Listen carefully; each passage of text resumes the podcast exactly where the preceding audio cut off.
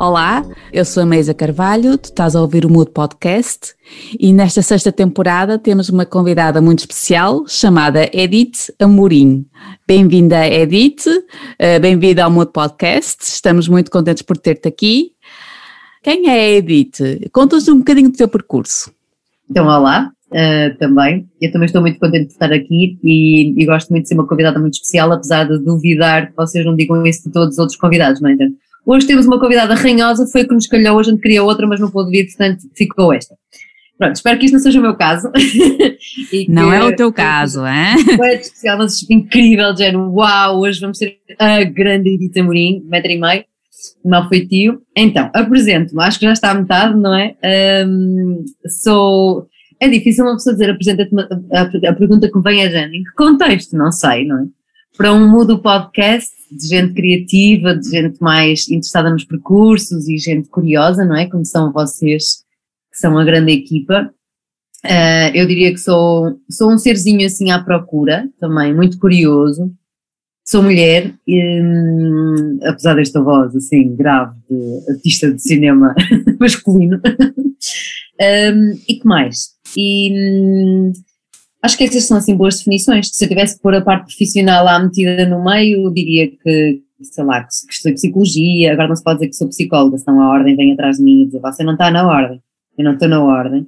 Aliás, não estou na ordem de nada. E pronto, e acho que poderia ser uma, uma boa definição. Depois a partir daí fiz uma série de coisas com a minha carreira, mas deixo-vos perguntar se vocês quiserem saber mais. Assim respondo? Sim, sim. Ou seja, tu és, és da tua própria ordem, não é? Eu sou, a minha própria desordem, no caso. Sim, sim. E, a pergunta, e a pergunta que se impõe é, quem é que te mete na ordem? Ui, eu gosto dessa pergunta. Um, apesar de haver, de, de, haver dificuldade nessa coisa, uh, eu diria que o meu companheiro me põe frequentemente na ordem. Eu diria que sim, até porque tem que ser, até porque tem que ser. E eu gosto, eu gosto, tenho assim a minha faceta de, por favor, põe-me na ordem que eu gosto. É preciso, é preciso, é preciso, não é o descontrole total. Se, se uma pessoa não tiver limites, uh, é o descontrole total. Começaste pela psicologia, onde participaste em teatro e pensamento criativo. O que é que te fascinou nestas áreas? Olha, eu, eu sempre fui muito fascinada pela parte corporal, pela parte de, da expressão, mais do que corporal, eu diria mais expressão. Um, sei lá, desde fazer teatro, quando era pequenina, sabe, eu era daquelas que inventava letras para as canções e fazia teatro vestida de não sei o quê, e fantasiava e tínhamos a Casa das Vacas, que éramos muito pobrezinhas. Portanto, isto já vem, esta história do inventar e de pôr corpo em várias personagens já vinha de trás. Depois na faculdade fiz teatro, mas eu nunca fui muito, ou seja, a minha ligação à, à expressividade nunca era pela performance em si, apesar de ter, de ter estado em palcos de várias coisas, eu fiz patinagem artística durante muitos anos também, estava em palco, mas era mais pela possibilidade expressiva de usar o, o corpo, o corpo como veículo expressivo, vá. Pronto, então comecei a estudar, a, meter-me em muitos workshops de várias coisas que tinham a ver com colocar o corpo em situação não tanto pela performance, mas, mas para testar limites, para perceber coisas, sei lá, fiz espetáculos com o Fura da, Fura da Alvaus, uh, porque Uau. sim, porque estava no Porto e porque achei que era em Santa Maria da Feira, e andei pendurada numas cordas a fazer uma alta performance lá com mais 30 marmanjos. Um, sei lá, fiz laboratórios de teatro físico na Áustria, junto com bailarinos e coreógrafos e gente do teatro, e depois havia uma psicóloga lá no meio, assim, baixinha e mal amanhadinha, mas porque era curiosa e queria aprender das coisas, pronto. Então eu sempre fui muito curiosa a respeito da expressividade. Isto para responder, não é, porque é que uma psicóloga vai, vai para a expressividade. Uhum. Isto responde-me ou foi assim completamente ao lado, não era bem isso que a gente queria saber. Hoje são vocês a pôr-me na ordem, está bem? À vontade. Não, não, nós queremos na desordem, na desordem que é fixe. Não há Fizeste workshops de dança para pessoas de todas as idades e com profissões diferentes. Tu, quando vias essas pessoas a estarem mais descontraídas, o que é que tu desconstruías e o que é que criavas nessas pessoas?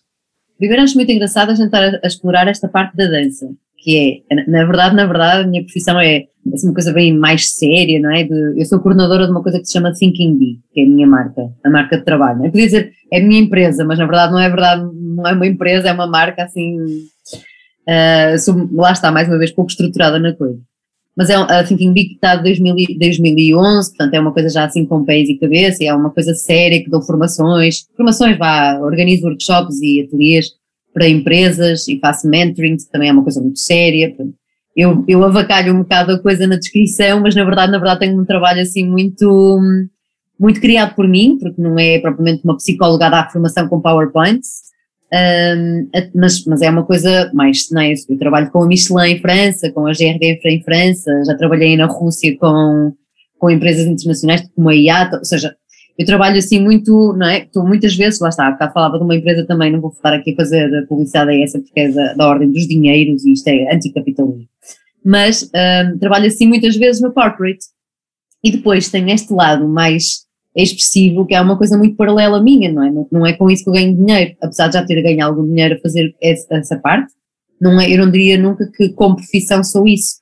Mas acho muito engraçado que vocês tenham ido buscar essa parte minha para me começar a definir, e acho mesmo engraçado e bonito. Uh, a dança foi, sempre uma coisa muito presente em mim, um, sei lá, coisas simples como, por exemplo, eu, eu, eu, eu não me respondi, eu não, não me esqueci, Maísa, que a pergunta não tem nada a ver com isso, tá? Eu só estou a pôr quem está a ouvir, Jane, ah, então a entrevistar uma bailarina. Não, é uma gorducha baixinha, tá? Esquece a bailarina. Só para dizer que a dança sempre esteve cá e, e, eu sempre que tenho algum interlúdio na minha vida vou aprofundar. Então em Barcelona tinha muita curiosidade, fui meter-me numa companhia de dança contemporânea porque queria ver como é que eles, tinha aquele fascínio de, ai, quero tanto ver as bailarinas por dentro e como é que eles inventam as coreografias e as fatos, não sei o quê. Então fui falar com uma companhia de dança, que era psicóloga e trabalhava na área de criatividade e tinha imenso interesse em seguir o processo criativo dos bailarinos. O caraças, eu queria era vê-los dançar no backstage, não é? E como ser psicóloga dá passo, free passo para quase tudo, eles, ah, mas claro, que interessante ter uma psicóloga aqui a assistir ao nosso processo. Eu na verdade não estava a assistir, estava assim sentada com ar de babão a dizer, ai que lindo, é mesmo bonito. Um, a dança chegou dessa forma um, e em certa altura eu, resol, eu, eu em Barcelona fiz uma coisa que chamava contacto improvisação e entretanto chego ao Contact Improvisation e uh, achei aquilo incrível e mudou-me a vida em muitos aspectos, a minha relação com o outro, a minha relação com a confiança, a confiança no outro, em mim, no meu corpo, no meu equilíbrio. E quando cheguei ao Porto para viver, mais ou menos, não, antes, depois de, de ser conhecida aqui a Catarina, um, quis muito voltar a dançar, só que não havia comunidade cá no Porto. Então eu resolvi criar a comunidade. Isto é um bocado o meu, o meu modus operandi. É, eu quero fazer uma coisa, não há, eu crio. Ai, mas eu gostava tanto de me encontrar com pessoas e ter um grupo. Ai, mas não existe, não faz mal, eu faço. Pronto. Em vez de a gente se queixar, não é? Punha a mão às soluções. Uh, e sempre fui assim a respeito de tudo, para o bem e para o mal, não? Uh, então, criei uma, uma comunidade de contacto improvisation aqui no Porto e comecei a dar aulas de contacto de improvisação, não porque eu fosse uma grande bailarina, não porque eu tivesse alto conhecimento, eu tinha feito bastante formação, mas era na ótica do utilizador, um, e abri o grupo de, de contacto de improvisação aqui no Yoga sobre o Porto, que é um espaço lindo de morrer, onde eu fazia o yoga, gostava da malta, falei com o Luís para me ceder o espaço, e fazíamos sessões a começar às 8 ou 9 da noite, que era quando havia tempo. Pronto. E a, a comunidade foi crescendo, crescendo, crescendo, um, nessa altura estavam 20 e tal marmanjos na sala, que começou com sessões em que às vezes estava só eu a dançar, mas como na verdade eu queria dançar, só que o que eu queria era formar outros meninos para poder depois ter meninos para dançar. Era basicamente, olha, vou-vos ensinar como é que se joga este jogo para depois eu poder jogar com vocês. Era uma, uma, um interesse puramente egoísta. E comecei a dar as sessões, só que eu nunca esperei que isto escalasse desta maneira. E a essa altura estavam lá, está, 20 pessoas na minha sessão que eu conduzia com base em toda a minha experiência de condutora de grupos. Eu tenho mestrado em análise e condução de grupos em Barcelona, uh, mas lá está, desde uma ótica muito mais racional, não é? No corpo. Mas eu aprendi a gerir pessoas, aprendi a gerir, não é? Os, os semi-conflitos que existem no grupo. Depois, num grupo, sou eu a que cria conflitos, não quer dizer que isso faça de uma pessoa boa em grupo. E essas, essas sessões, eu estava de fora a, a guiar a sessão não tanto pelo mundo da dança, não é? Pela performance, mais uma vez, mas pela expressão, pela descoberta, por aquilo que uh, este tipo de dança em concreto permitia às pessoas também descobrirem e acompanhar os processos. Pois no final havia a parte de jam e aí sim eu dançava e consolava-me da vida. Finalmente tinha o que queria, que era povo para dançar, não é? Passava uma hora a ensiná-los e já podia dançar no fim. E agora sim, Maísa. E o que é que tu aprendeste com as pessoas que não, isto tinha um sítio para chegar? Pronto, eu acho que me aprendi a maravilhar e a, a maravilhar e a, a enternecer-me muito e a ver o frágil, a ver o sensível, a ver o quase o escondido por trás dos corpos, por trás do movimento, por trás, sabe, no momento em que os olhos se fecham, porque eu não sei se vocês estão a ver o que é que é contacto de improvisação, mas não, não tem próprio, não, pronto, depois vão ver uns vídeos e ficam tipo, ai cruz credo, como diria um amigo meu da Póvoa, ah mas tu andas a quê? A ensinar isso é roço, pronto, isto explicado parece, mas não é, é uma coisa muito séria. Eh, contact Improvisation é, um, é uma coisa que vinha de uma técnica de release nos Estados Unidos, basicamente é, são duas pessoas ou dois corpos que estão em contacto e um dá peso ao outro, não é? E o outro faz o mesmo. E, e joga-se sempre em contacto físico com alguma das partes corporais. E a ideia é que eu consigo mover o meu corpo livremente, de uma maneira espontânea e, e mais ou menos autónoma, o outro também, mas estamos sempre em contacto e a dar-nos peso. Então imaginem uma mão numa cabeça, eu apoio uma mão da, da outra pessoa com a minha cabeça e vou deixando deslizar o meu corpo. E aí cria-se alguma coisa, não é? é? E depende fortemente de que a outra pessoa me entregue a sua confiança e que eu faça o mesmo. Portanto, isto realmente, pronto, eu dizia uma mão numa cabeça, mas isto pode estar um rabo numa mão, ou pronto, é a vontade e a imaginação de freguês. E como não se dança com passos concretos, a malta vai só seguindo o feeling, não é? Vai só vou deixando de rodar as costas, vou encaracolando, etc. Portanto, estamos a falar de uma dança que é toda, é pura improvisação e é muito fisicamente pegada, não é? Então dá para emocionar imenso, não é? Dá para emocionar porque as pessoas se descobrem nesta relação auto, não é? Auto-relação com o corpo.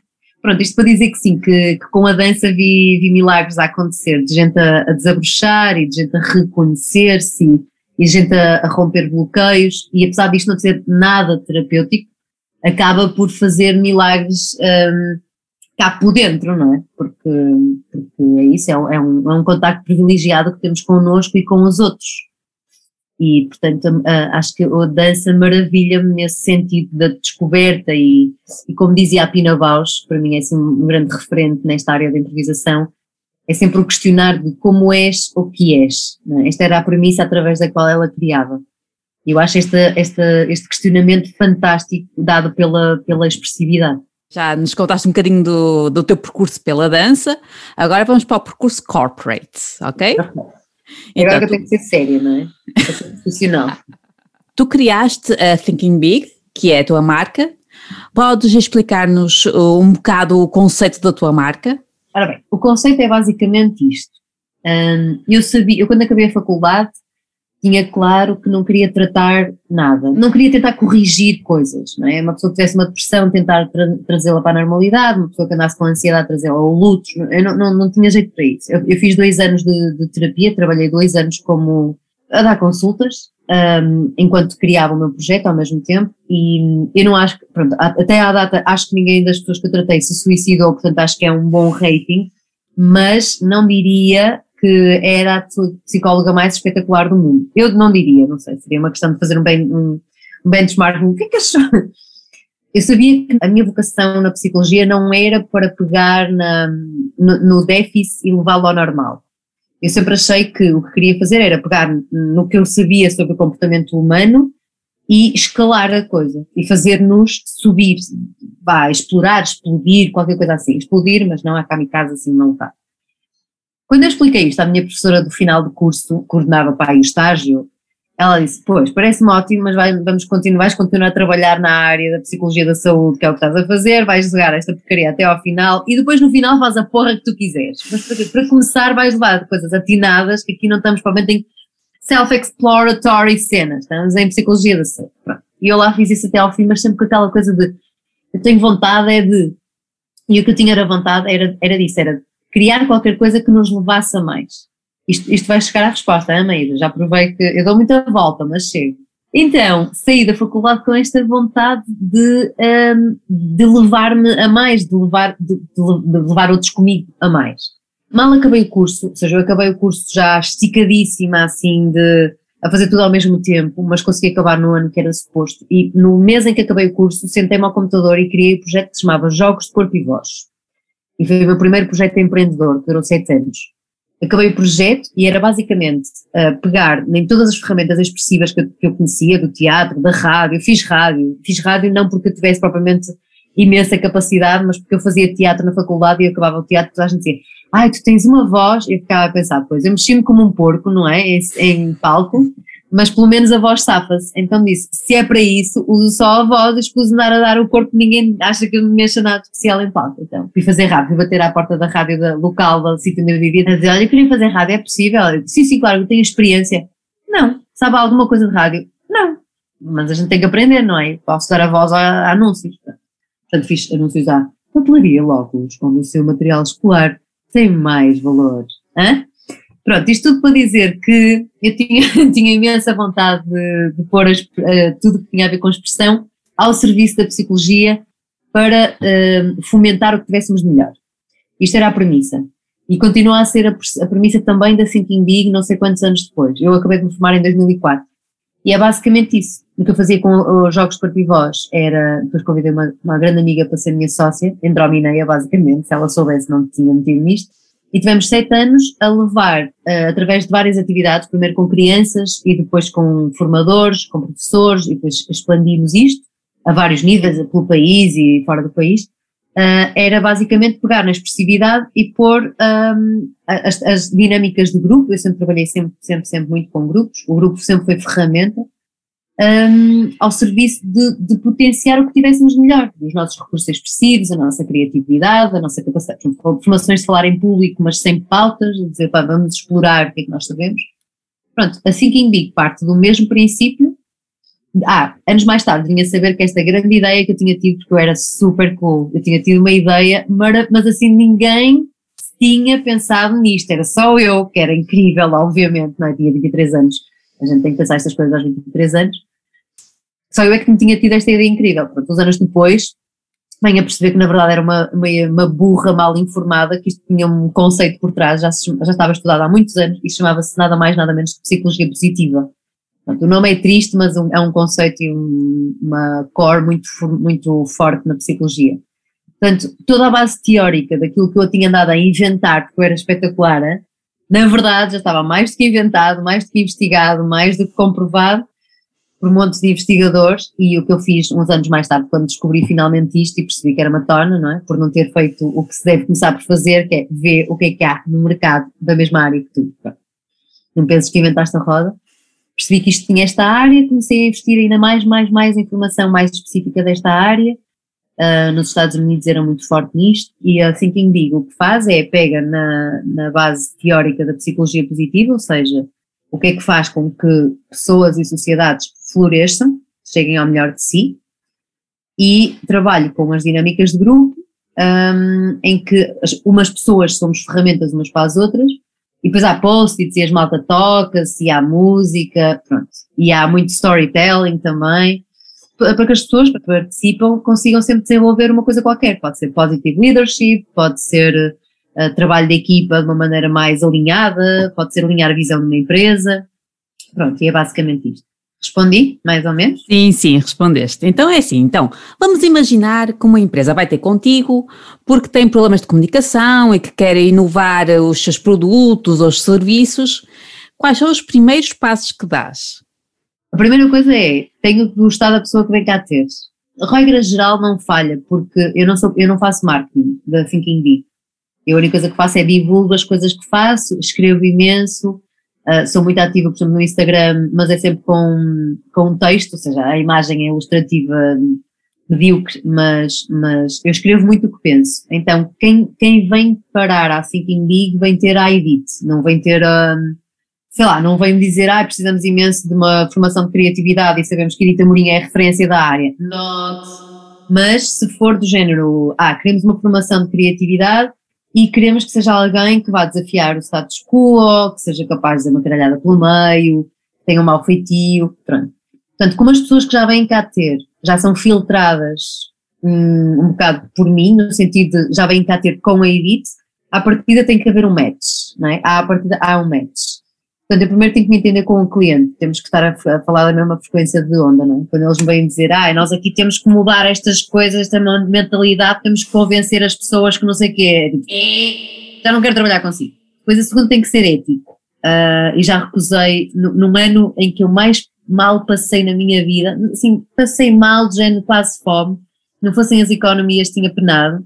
Para vocês terem noção, eu com o currículo do Caraças acabei em França a lavar pratos e a servir em restaurantes. Eu adorei a experiência e foi, foi propositada, mas já estava tão apertada, tão apertada, tão apertada de dinheiro que disse, eu preciso fazer dinheiro. E como eu não queria trabalhar tipo a ser psicóloga clínica, nem a trabalhar por conta de outra, nem, nem a ser consultora, expert, não sei o que, disse, antes lavar pratos que trabalhar para outros a fazer de consultora expert o caraca.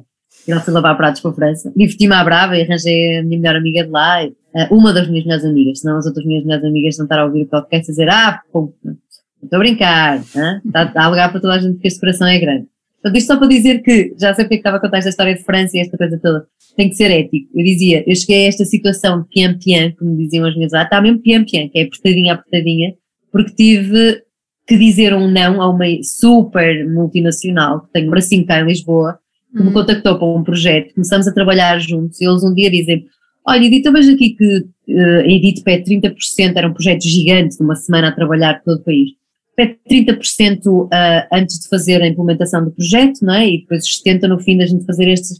Uh, mas da contabilidade perguntar, para mas o que é acontece? Depois se a gente não gostar do projeto, como é que.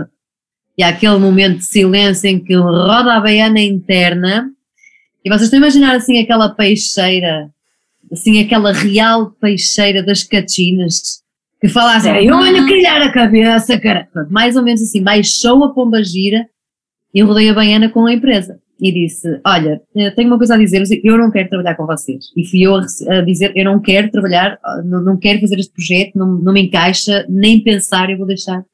Tratem freelancers assim. Não, não dá, não é? Se não sabem que vão gostar, não contratam. Portanto, o que tem que acontecer é: tem que haver ética dos dois lados, tem que haver uh, fluidez. Um, da minha parte, há muita capacidade para dizer que não, não quero, ou quando não domino um tema, quando me pedem alguma coisa que não é de todo da minha área e eu não sei dar a volta à coisa, então sou muito sincera, ou quando a ética não é boa, ou quando o, o approach, quando a abordagem não é, não é cordial, não é correta, uh, posso ir lavar pratos para a França, mas não me passo por aí, não passo por aí definitivamente. E se me perguntarem, ai, mas agora que tens dois filhos, passavas? Também não. Voltava a lavar pratos em França ou no Porto, mas não passava por aí. Portanto, acho que o que tem que acontecer é isso, tem que haver interesse e depois um, tem que haver muita vontade de co-construir os projetos, porque eu co-construo todo com os clientes, não é? Não vem cá dizer, olha aquela formação fresquinha que você costuma ter à terça-feira de criatividade e inovação nos negócios, está disponível, tipo, não, não há nada disponível, não há carteira, há de género, digam-me o que é que querem eu vou fazer com vocês da maneira como vocês forem, daquilo que eu tiver inspirado no momento. Vamos pegar um bocadinho do assunto da ética eu aqui na, nas minhas pesquisas, uh, eu li um dos teus artigos do Medium, que eu adorei, que é chamado Redução de Custos Não de Humanos, onde contas a história da tua amiga economista que convenceu a grande empresa onde trabalhava a continuar o contrato com uma pequena empresa familiar, mesmo que representasse mais custos. Para ti, qual é a importância desta história no mundo dos negócios? Uh, é toda. É toda. Para mim, isso é o mundo dos negócios. Opa, os negócios são feitos por pessoas, não é? Às vezes a gente esquece desse pequeno, grande detalhe, não é? Mas os negócios um, e os números, claro que é importante, eu não, não, não sou contra o, contra o fazer lucro, uh, claro que sim, e pá, enriqueçamos todos, façamos bué da pasta. Pois é um bocado a questão de como é que a gente usa, não é? Mas façamos todos muito dinheiro e depois o dinheiro investe-se, aplica-se, pá, nem que seja ajudar outras empresas de amigos a ganhar também o seu. Agora, temos é que nos lembrar que há humaninhos por trás a fazer coisas, não é? E se, se, se valer tudo, deixa de valer tudo. Por isso, eu, uma das coisas que eu tenho muito, muito cuidado quando, quando trabalho com clientes é. Às vezes, às vezes perguntam-me isso, Jane, pá, já trabalhaste com empresas, já trabalhei com uma grande financeira, não é provavelmente a minha onda, não é? Mas uh, as pessoas, o departamento com quem eu trabalhei, as pessoas que me pediram essa formação, eram grandes humanos, que neste momento são todos amigos. E isso para mim era o que me importava. E quando, quando eu já fui questionada sobre isso, Jana, pá, tu és tão pela ética, não sei o quê, e já trabalhaste para a banca, não é bem uma banca, uma banca paralela. Uh, não te faz confusão? Tipo, não me faz confusão nenhuma, porque eu não trabalhei para uma empresa, não é? eu trabalhei com aquela pessoa na, na equipa dela e eram outros humanos. E eu sei que fiz a diferença naquelas pessoas, como elas fizeram em mim. Então é isso que me importa. E então acho que esta história de, de dos humaninhos que estão por trás em cada coisa, eu dizia-vos atrás, As pessoas não vêm ter com cinquinho bico pelas coisas incríveis que, que eu sei, não é? Não é definitivamente por eu ter um super conhecimento que as pessoas vêm, elas vêm porque há um humano que eles gostam, não é? Ou que eles estão curiosos, seja o que for, não é? Ou então não vêm precisamente pela mesma razão, porque há este humano que as pessoas não curtem, então como não curtem este humano, eu até posso dizer coisas muito acertadas, alguém tem muita razão a senhora, mas não é insuportável e além de mais exageras em informação. Se não houver a parte do humano, não há a parte do negócio, para mim, é assim de simples. Em qualquer empresa existem egos bons e existem egos maus também. Quais são os conselhos que dás para a gestão de egos e de confrontos? Bracinhos. Deem abracinhos, malta de ré. Cuidado! Apanhem Covid se for preciso, mas abracem. Isto agora é o Correio da Manhã a fazer a parangona amanhã, não é? Tirar fora do contexto e tal, aqui, e fica a Covid através do sexo sexual. Isso é que era a parangona da manhã. Se os senhores do Correio da Manhã, manhã estão a ouvir, já temos a parangona feita. um, uh, então, eu acho que não há nada que não ceda um, à proximidade. Nada. Eu tenho duas boas histórias com isso. Uma delas está num podcast. Sim, porque eu depois comecei um podcast. Eu aprendi a fazer podcast com a Catarina, com o Samuel e com outra podcaster espetacular que é a Sara Ramos. Vocês fizeram uma sessão a dizer como fazer podcast para totós. Eu era a totó que estava lá atrás e disse, eu quero aprender a fazer, digam-me pagar o nome desse programa que não aprendi muito bem.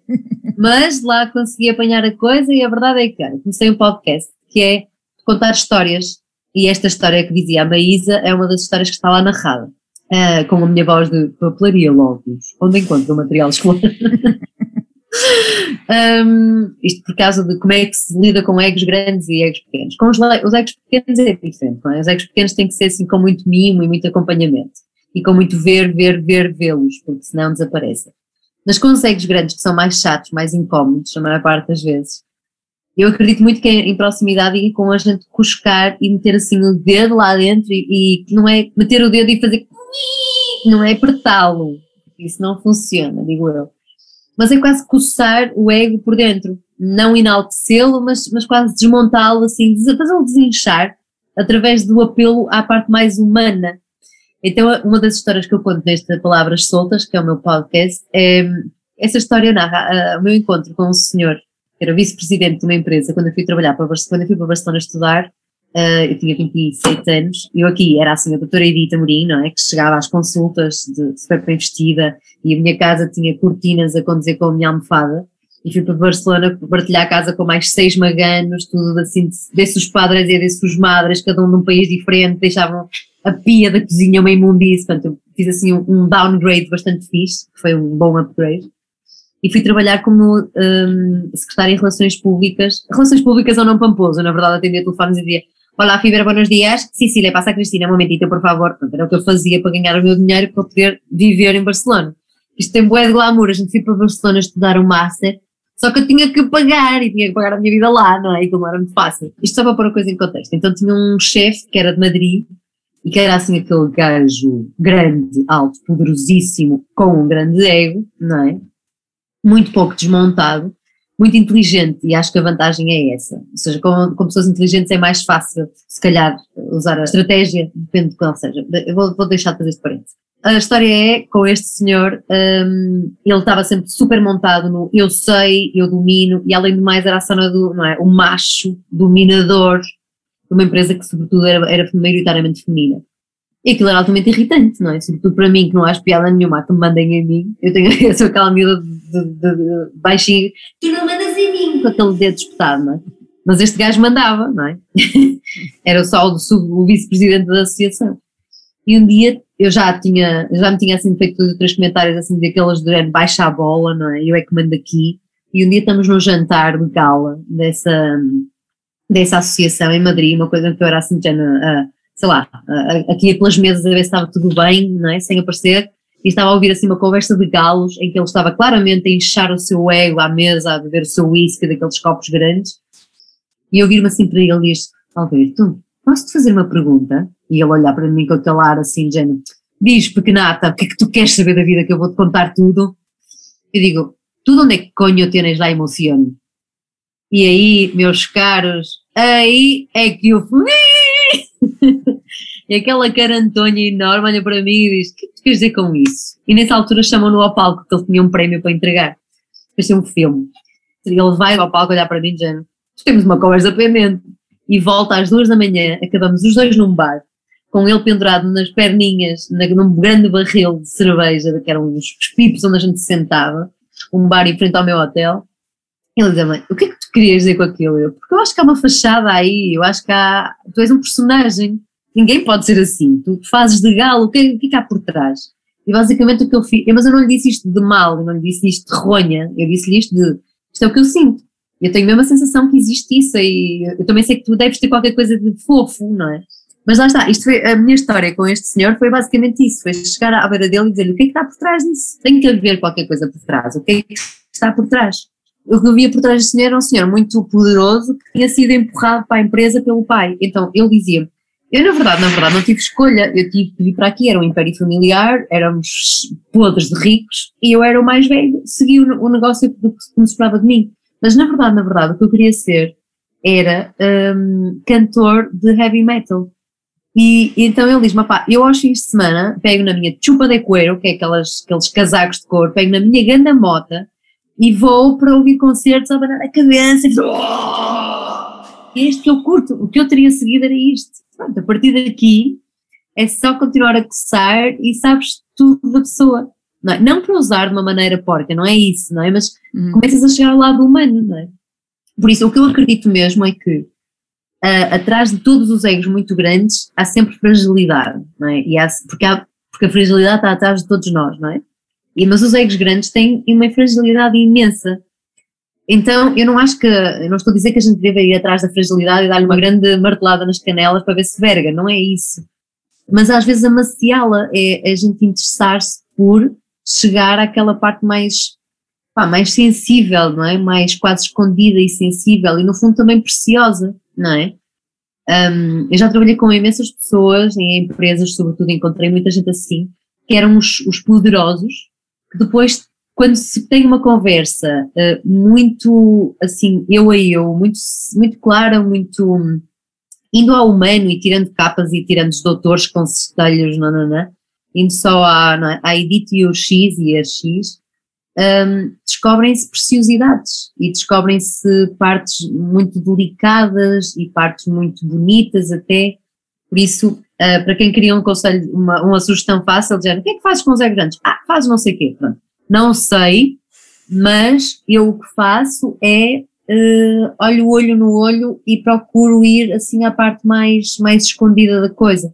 Obviamente mostrando a minha também, não é um jogo em que eu faço de eu estou aqui atrás porque eu sou super cool, não, eu também me mostro e também dou de mim e também conto histórias e fragilidades minhas, mas acho que é nesta fragilidade do encontro que se chega a qualquer coisa mais profunda. Na sociedade em que vivemos, nós somos ensinados no ter.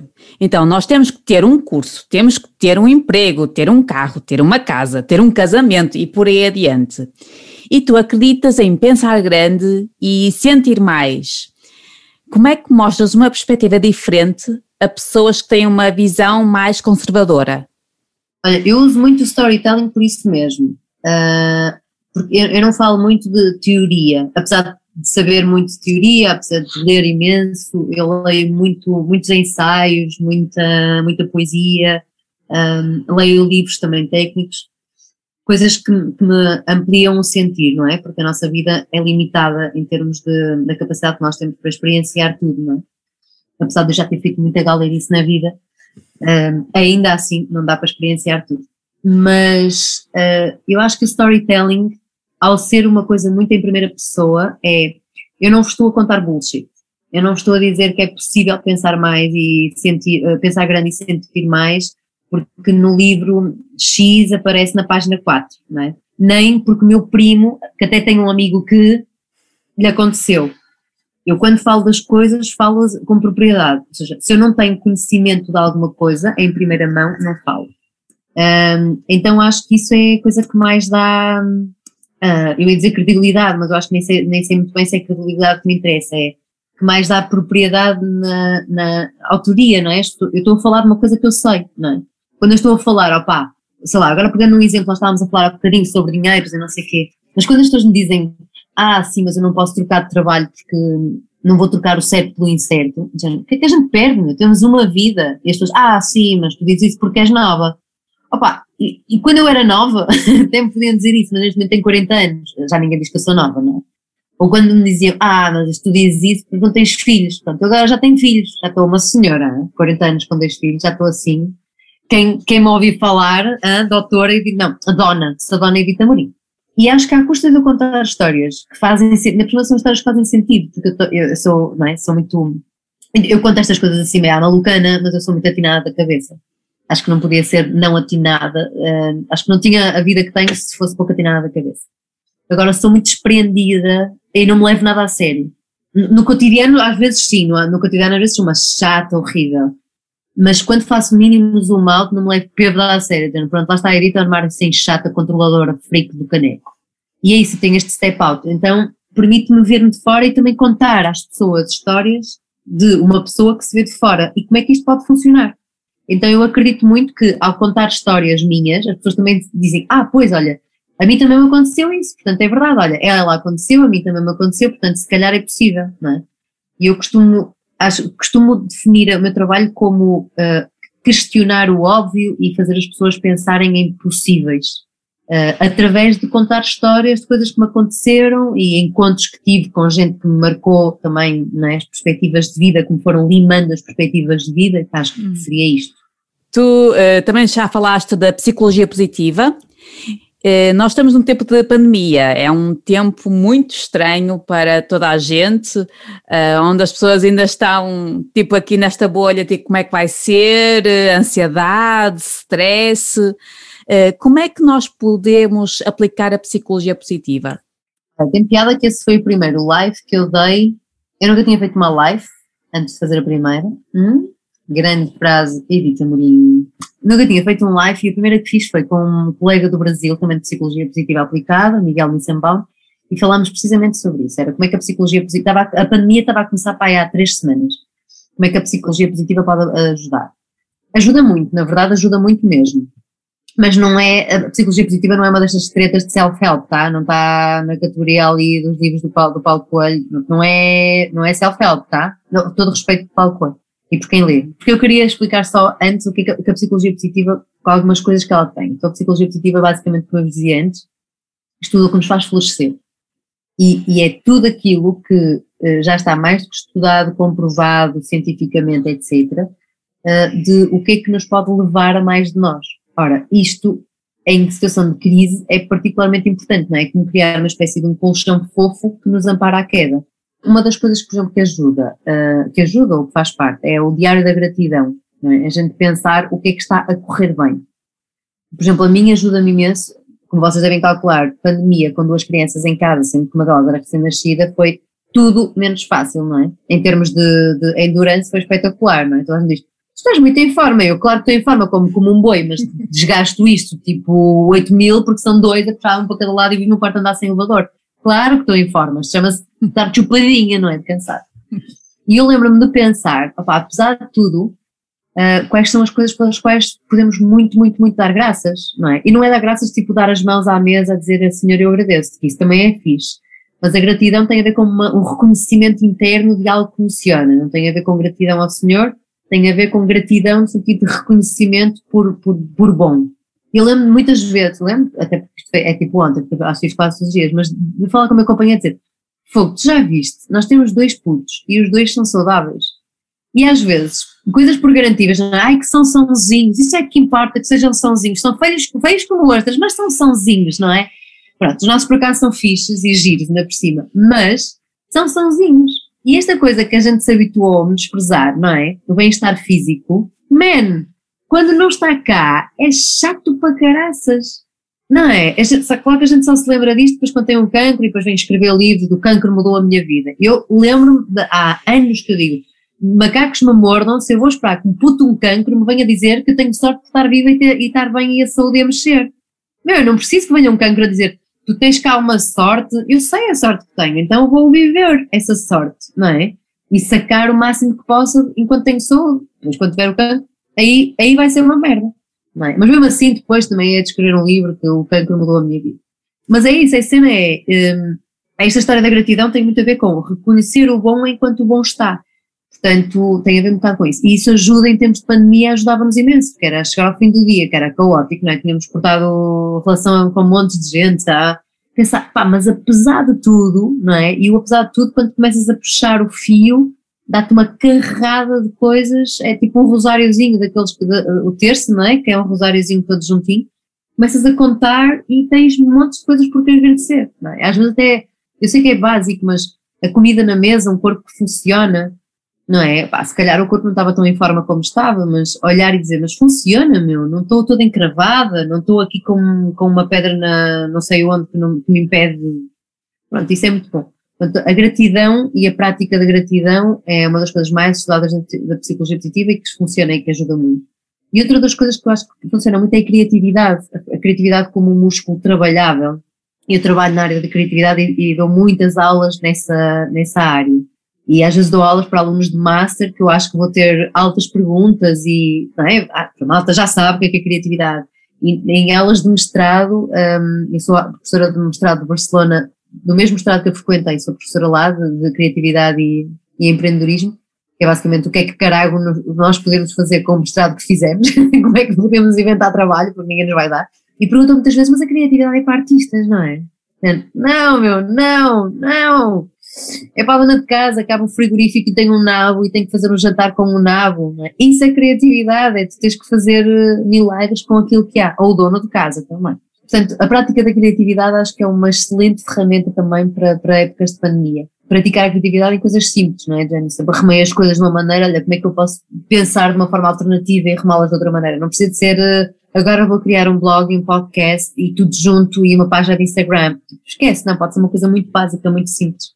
Pode ser criatividade para ajudar os negócios locais que eu quero apoiar. Na pandemia, depois de ter feito essa primeira live, que era a primeira, porque eu nunca tinha feito nenhuma antes, frase da noite, Edith Mourinho, comecei a fazer lives, porque pensei, epá, isto é bestial, estar a falar de assuntos intelectuais às nove da noite, quando tudo o que eu fiz durante o dia foi de fazer de zebra e deixar que me colassem gometes coloridos na testa e dar banho a dizer, não quero e à noite, às nove da noite, eu podia voltar a pensar e falar de cenas intelectuais, pareceu uma mina, tipo, era um oásis no meu dia. Pronto, então, um, às nove da noite comecei a fazer uh, lives de Instagram, doutora Edita Mourinho, ao serviço da comunidade, e, e até estar faladora sobre aquilo que me apetecia, porque eram lives sozinha, então não tinha como ser até nenhum. E eu decidi apoiar os negócios locais, então pedia que as pessoas pagassem a live comprando um produto do negócio X que eu apoiava nesse dia, sei lá, a papelaria de, que eu acho piada, a livraria Flaner que eu acho piada, então pronto, olha, quem gostar dou um euro, dois euros, três euros a esta livraria e no fim vou lá e trago ali. Ou dou à padaria X e vou lá e trago pão. Pronto, isto é usar a criatividade para bem da sociedade, não é? Eu não estou a dizer que este é um bom exemplo, estou a dizer que isto é um exemplo como as pessoas puderam utilizar, e houve muita gente a fazer isso, não é? Apoio à comunidade de diferentes formas, não é? Até a nível de assistência alimentar. Portanto, isto para sumarizar, a gratidão pode ser uma delas, praticar a criatividade é outra, e só vou dar mais uma, senão a malta começa a dizer, ah, chega, chega, já nem aguentei. Mas a outra pode ser um, trabalhar uh, as forças pessoais. Tem a ver com características nas quais nós somos bons e que nos energizam. Não é aquelas coisas de, ah, tu és boa a arrumar a, a louça, então vai tu, filhinha. Não, ninguém gosta. Eu gosto de lavar a louça, já fui para de lavar a louça, mas as pessoas normais lavam louça porque tem que ser. E não é isso. As forças pessoais é coisas que realmente nos energia. A gente faz, é boa e nos dão muita energia. E quase descobrir essas forças pessoais, quase recuperá-las, é? primeiro identificar, porque a parte de nós não sabe quais são. E hum, isto, isto alucinei que uma vez uma empresa super cool em, em Madrid, tá? era uma empresa, a primeira empresa que eu conheci que fazia design thinking. Eu, eu ainda não sabia o que era design thinking e fui trabalhar com eles, porque me contrataram, eu não sabia de que é que eles, de que é que eles iam o que é que a empresa fazia? E depois descobri que era design thinking, o é o que, é que design thinking, ok, foi aí há 500 anos atrás, e nessa empresa era tudo cool, e iam todos de, de trotinete para o trabalho, era tudo branco, cheio de vidros e com bué de post-its. Mas num dos trabalhos que eu fiz era precisamente de, de strength spotting, que era encontrar as forças, e o CEO da empresa, quando foi a parte de dizer, ok, colocas aí nessa folha as tuas principais forças e a malta vai dizer se as reconhece ou não, ficou olhar para a folha em branco. Não é? Nós falávamos de egos há bocadinho e este CEO, que era casado com a CEO, estava a Nora a dizer, sei lá, o que é que eu sou bom? Olha, vem de trotinete, não sei, deve ser bom pai, que eu tenho cinco filhos. Eu, claro, és Opus Dei, claro, não é? Bem, Pronto, mas isto tudo para dizer que strength spotting às vezes, era o mesmo, strength spotting às vezes é difícil de fazer e, portanto, gastar tempo da pandemia a descobrir o que é que eu sou bom, o que é que me dá energia e depois em que é que eu posso aplicar isso no dia a dia, pode ser uma coisa fixe. Não é? Houve muita gente a descobrir que até gostava de escrever e que nunca tinha tido tempo para escrever e que agora, se calhar, era uma boa altura e começou a escrever, não é? Ou a tirar fotografias dos belos cozinhados que fazia e começou a tirar fotografias, não é? Ou a orar, pronto, seja o que for, mas qualquer coisa que nos dê energia e nas quais nós somos bons. Portanto, são três coisas que eu acho que puderam ajudar muito, que a mim ajudaram definitivamente aqui em casa e que ajudaram imenso e que puderam ajudar. Já está, é isso. Descaminhou mais. Exatamente. Façam isto, a doutora Edith disse, a doutora Edith Moamba disse, façam isto e o pai de Mambo vai ajudar três vezes.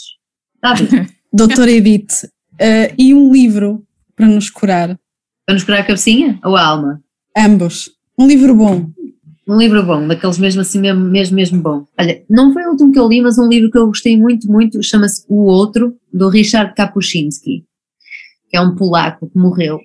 O livro O Outro é daquele que está todo sublinhado, que eu acho muito bonito por causa deste encontro com o outro. É, é ensaio. É chato, não é? Para quem não gosta de ensaio, mas eu acho, acho, acho incrível. Uh, o Kapuscinski para mim é assim mega referência. Um livro que, a mim, que para mim, uh, para curar a alma, Catarina, para mim é, é, é o livro da Etty, da Etty Hilson. Um, para mim o diário dela, as cartas não acho tanta piada, mas o diário é o meu livro. Se eu tivesse que ir para uma ilha deserta, não levava um livro, levava comida, porque eu tenho muita fome de coisas assim processadas, mas se tivesse mesmo que levar um livro, era o da Etty, definitivamente. Tudo aí a comprar, diário da Etty. Vou. Livraria Flanner. E na poetria, na poetria também se pode vender. Pronto, já está. Já fiz publicidade a toda a gente que eu gosto. Eh, eu vi que em alguns workshops que tu já deste, eh, tu tinhas um pequeno companheiro, que era o teu primeiro filho, que estava no marsupial, eh, e tu davas workshops com as pessoas e estavas com o teu filho encostado a ti. E como é que os teus formandos reagiram à presença dele no contexto do workshop? Uh, ele, na verdade, veio comigo até, até muito tarde, só que deixou de vir comigo. Aliás, ele deixou de vir comigo quando fui para a escola. Provavelmente tinha mais coisas para fazer interessantes de vir com a mãe entrelada para fazer secas, não é? Uh, mas até começar a andar, ou seja, teve um ano a vir comigo para todo lado. O meu primeiro projeto foi assim grande. A primeira vez que eu dei uma formação uh, com ele, ele tinha um mês e eu dei uma conferência de duas horas. O meu companheiro foi para lhe trocar as falas e pegar nele quando ele não estava ao meu colo e, e, eu avisei as pessoas que ia estar lá um bebê, não é? E depois as pessoas, não é? é inevitável, chega, chega o bebê e toda a gente fica tipo, ai, que fofinho, ai, que fofinho. Pronto. Portanto, por muita estranheza que exista, porque há algumas pessoas a quem é que provoca estranheza, um, não é? Pronto, é uma, uma realidade, não é? Está ali à frente. Uh, acho que a segunda estranheza é quando eu digo, ah, ele tem que mamar com ciência, não é? Opa lá, estas são as minhas mamas. Pronto, continuamos. Estávamos a falar sobre a interferência do mundo cósmico na, no alinhamento das, da personalidade intrínseca do self, não é? Bota a mama para fora. Pronto, e isso é o segundo momento da estranheza. Não, mas agora, assim, mais seriamente falando, eu acho, eh, acho que é como em tudo, as pessoas só acham curioso, mas as pessoas habituam-se a tudo, tudo mesmo. E, e, ou seja, eu fui com, com o meu primeiro filhotinho a todo lado. Fui em França, o primeiro negócio, que eu, o primeiro grande projeto que eu fiz, ele tinha três meses e, e convidaram para fazer esse projeto, ele tinha, pai, duas ou três semanas. E disse, olha, eu acabei de dar à luz e não me apetece trabalhar agora, mas se quiserem esperar três meses para ele poder viajar, eu vou aí na boa. Esta empresa era só a Michelin, sendo que era a primeira empresa com a qual eu trabalhava em língua francesa língua francesa que eu tinha aprendido a lavar pratos em by the way. Portanto, nunca se preocupem em fazer downgrade, depois a gente pode fazer um upgrade sem saber como.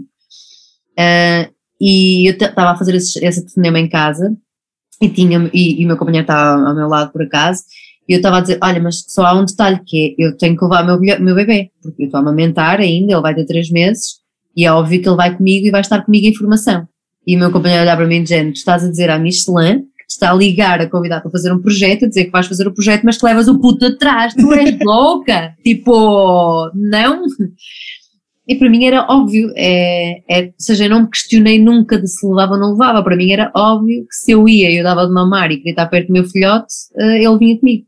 E foi super normal. Essa formação era só homens e, por cima, altos cargos, uh, ou seja, aquele macho assim no ponto para ser resinga com qualquer coisa deste género, e foram incríveis. O bebê acabou de cola em cola, dizer: deixa-me pegar, deixa-me pegar, deixa-me. Tipo, importam-se que prestar atenção, que eu estou a tentar explicar aqui qualquer coisa sério, e a malta só queria pegar no bebê fofo. Toda a gente super apoiante. Quando eu tive que parar para dar mamar ou para dar, fazer outra coisa qualquer, é tipo, ah, vai na boa, vai na boa, a gente fica aqui a fazer a atividade, na boa. Portanto, nunca, nunca, em nenhum momento foi um problema. E eu, houve uma empresa também francesa, também grande, passado um ano, para oito meses, me convidou para fazer um projeto, uh, tinham ouvido falar de mim e contactaram-me. E quando me contactaram, disseram: Ah, nós gostávamos muito de fazer o projeto consigo, temos ótimas referências, mas já vi que a Edith leva o seu filho para todo lado e nesta empresa o ambiente não é muito propício a esse género de coisas. E a minha resposta foi simples: pronto, se não dá para eu ir, então não faz mal, eu não vou. E eu acho que eles não esperavam muito essa resposta, não é? Esperavam uhum. mais, gente, pronto, se não dá para ir, eu não levo o puto. Mas como isso não estava no plano, não é? E eu fui, levei o puto, correu tudo muito bem. E nunca houve em nenhum momento, e imagino que haja gente que tenha ido para casa a dizer, ah Rodrigo, tu já vistes? Eu fui a uma formação em que a parva da formadora levava a criança e dava de mamar, que nojo! Uh. Imagino que sim, não é? Que, que, que nojo, que cor!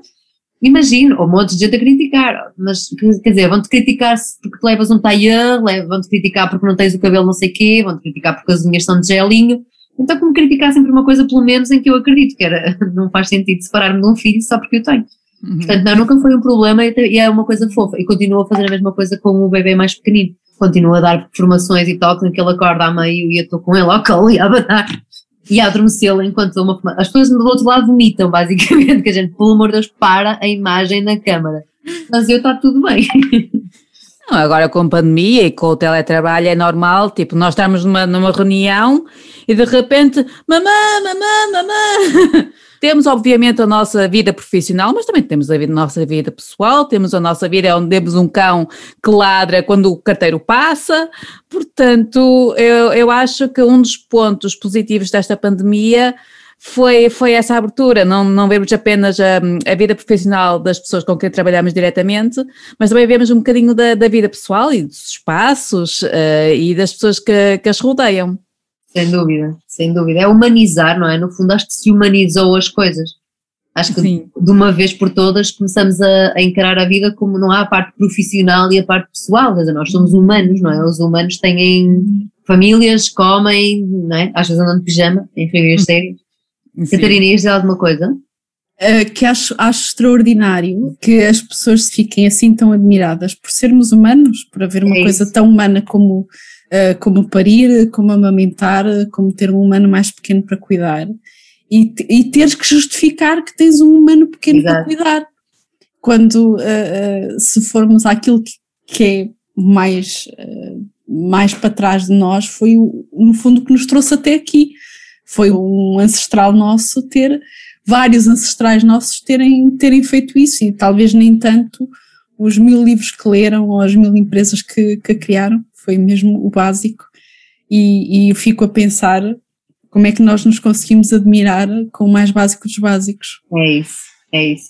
Eu acho que às vezes tenho pena é que a malta, é que nós tenhamos entrado em fachadas, não é? Porque é que nós nos atrevemos a entrar em fachadas? Porque é que nós entramos em fachadas e nem nos damos conta? Não é? Tem que ser tudo perfeito e temos que chegar às empresas de uma maneira incrível e não temos, temos que ir humanos como somos. Isto é a minha opinião, obviamente, a minha uhum. opinião e a minha postura na vida, não é? E, e, nunca foi nunca foi para fazer para marcar um ponto, mas eu lembro de ter conversas muito fortes por causa desta história da maternidade, não é? Porque aquilo que a Maísa viu, um monte de gente viu, não é? Eu publicava as fotografias a trabalhar e efetivamente eu tinha uma pessoa comigo, não é? Quando nós estivemos no Indie Workers a dar a conferência, também estava o bebê comigo. E um monte de gente a falar comigo a dizer, eu nunca tinha pensado que isso era possível, mas realmente se eu, se eu quando fui mãe tivesse pensado que isso era possível, se calhar também tinha feito. Mas é isso, é, nós estamos tão formatados para Conhaque é conhaque, amigos é, amigos. Opá, se calhar não, não é? E, e, e, esta, esta, é como tu dizias, eu acho que esta chamada a humanizar uh, as coisas e a naturalizar as coisas, ninguém faz isto para chocar, eu não lavo o meu filho para chocar, não é? Para ser fofa, até porque dá muito mais trabalho, não, é? não calcula. Chegas ao fim do dia morto, dia de cansaço, ainda vais, dar, ainda vais fazer, então, vamos ao banhinho, vamos tomar o banhinho. no lavatório porque não há banhinha de, bebê aqui no hotel. Uh, eu fui para Lyon com o filho atrás para fazer um projeto e pensei que morria, não é? Porque além do computador e os slides e a. tinha, claro, os, os parafernálios de bebê. Uh, mas eu acho que é isso, é que também se humaniza a coisa. Eu acho que é essa a necessidade, é dizer, é pá, esta criatura bebê que está aqui, se tiver uma mãe não presente, porque a mãe passa a vida a viajar e a fazer coisas por todo lado, ela vai, ela vai sofrer com isso. E depois esta criatura pode ser a namorada do teu criaturo, não é? Que te pode maltratar, não é? Esta criatura pode ser o médico teu ou dos teus filhos e pode dar cabo dos teus filhos porque é um mau médico com uma quantidade de paranoias brutal da infância, não é? Até pode ser um serial killer, cuidado, mas não é? Quer dizer, andamos todos, andamos todos a quase a esquecer-nos, como dizia a Catarina, de que temos um contexto e que cuidá-lo é importante, não é? Portanto, é importante cuidar dos gatos e os cães e os filhos e hum, cuidarmos naquilo que nós temos como humano, na, na essência do humano, com tudo que ele faz parte. Pronto, desculpem isto ter ficado sério. Não, Mas ficou também até agora, pá, tinha que ficar sério no fim. Não, não ficou sério, ficou uh, realista. Muito, muito obrigado, uh, Edith. O Mudo Podcast é composto por mim, Meisa Carvalho, pela Catarina Garcia, pelo Samuel Traquina e pelo Pedro Alves. Segue-nos no Facebook e Instagram, ouve-nos no teu agregador de podcasts habitual e no nosso site mudopodcast.pt. Estás mudo ou mudas? Obrigada.